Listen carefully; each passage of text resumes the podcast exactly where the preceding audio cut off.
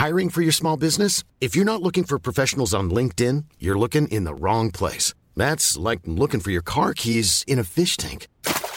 LinkedIn helps you hire professionals you can't find anywhere else, even those who aren't actively searching for a new job but might be open to the perfect role. In a given month, over 70% of LinkedIn users don't even visit other leading job sites. So start looking in the right place. With LinkedIn, you can hire professionals like a professional. Post your free job on linkedin.com slash people today.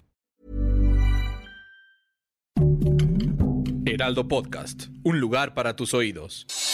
Noticias del Heraldo de México. Hoy es martes 19 de septiembre y con motivo del segundo simulacro nacional se prevé que sonarán cerca de 13.860 altavoces distribuidos a lo largo de la Ciudad de México. Además, los servicios de metro, metrobús, cablebús, trolebús, tren ligero y RTP suspenderán el servicio durante algunos minutos. Tome sus precauciones.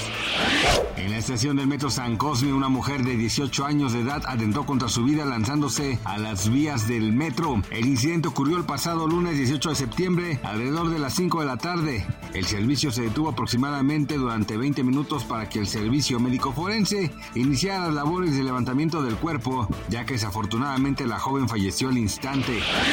Este martes 19 de septiembre el valor del dólar en el país es de 17.0523 pesos en promedio en el mercado cambiario. A la compra 16.7077 y a la venta 17.3969 de una canasta de 23 monedas emergentes. La nacional se ubicaba como la tercera con mejor desempeño.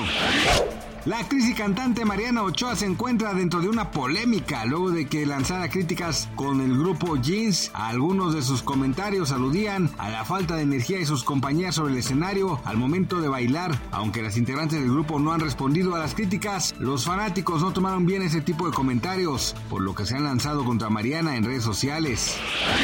Gracias por escucharnos, les informó José Alberto García. Noticias del Heraldo de México.